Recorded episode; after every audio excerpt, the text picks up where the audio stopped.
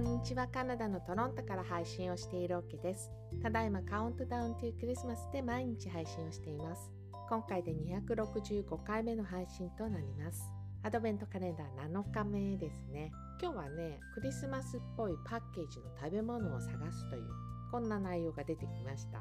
これあの日本だとこの時期コンビニとかでもクリスマスっぽいパッケージの食べ物って見つけられるんじゃないですかね。っていうのもなんかこの前ほら帰ったって言ったじゃないですか日本に。でその時まあコンビニエンスストアに当然行って でその時あの、まあ、秋の季節だったから焼き栗のお菓子が売られてたんですよ。それもパッケージがその栗の形をしていてで私はそこに「えー、栗の形してる」ってパッケージを見て思ったんですね。多分日本に住んでる方にはえそんなにすごいことなの？っていうふうに思うかもしれないんですけれども万が一ねここトロントでその焼き栗のお菓子が販売されていたとしても、えー、まあ、栗の絵ぐらいは書いてあるかもしれないけど栗の形まずないでしょうね。そうなんかそういうところにあんまりこう気を使わないというかで話はねすごくそれちゃったんだけど要はだからあんまりそうパッケージこだわらないというかそんな感じだったりするのでで、まあ、そんな中こうクリスマスっぽいパッケージを探しにですねあのファンボーイというスーパーマーケットに行きました。でこのスーパーマーケットね私すごいお気に入りで以前その配信でもね取り上げたことがあると思います。でもねあのほんとびっくりするくらいないね。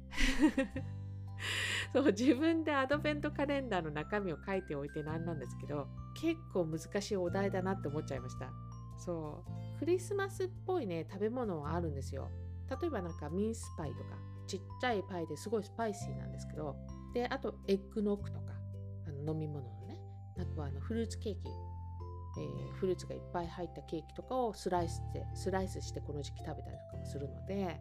そうだからなんかそういうクリスマスっぽい食べ物のパッケージとか、まあ、多少ちょこちょこっとなんかあのスノーフレークがデザインしてあるとかそういうくらいのはあるけどどちらかというとあの普段使っているものとかってクリスマスっぽいパッケージとかないかなとか普段のものでもその日本だとよくあるあのクリスマス、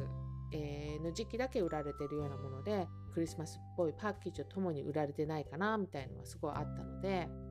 ないね。で唯一まあこれ載せられるかなと思ったのが、まあ、今日冒頭に載せているえこれミルクですね で昨日ちょうどあのサンタさんのね話をしてあの24日にねえー、サンタさんのためにクッキーとあのミルクを用意するって話をしたと思うんですけどもだから多分これ、えー、ミルクのパッケージにそのサンタクロースがプリントされてるんだと思います。ただ私これね以前にもこのサンタさんがデザインされてるミルク見たことあるんですよ。その記憶があるので多分ね同じデザインがこの時期だけ作られてる感じですかね。全く同じデザイン私は記憶してるので。でもう少しなんかこう今年っぽいもの探せたらいいななんて思ってて、まあ、ほんと苦し紛れなんですけど食べ物でもないんですけどもティム・ホーティンスのねカップを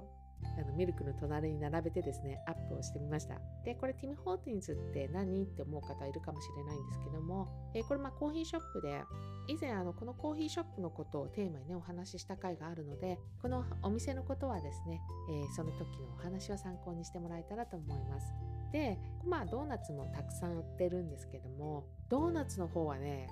全然クリスマスであってもあのあんまり知恵は絞られてないですね。カップとは対照的で。で今年はただ少し頑張ってました。普段まず売られていないドーナツだろうものが売られてたね。当たり前って思うかもしれないけど結構それはすごいことだと思います。でドーナツあの真ん中に穴が開いてるじゃないですか。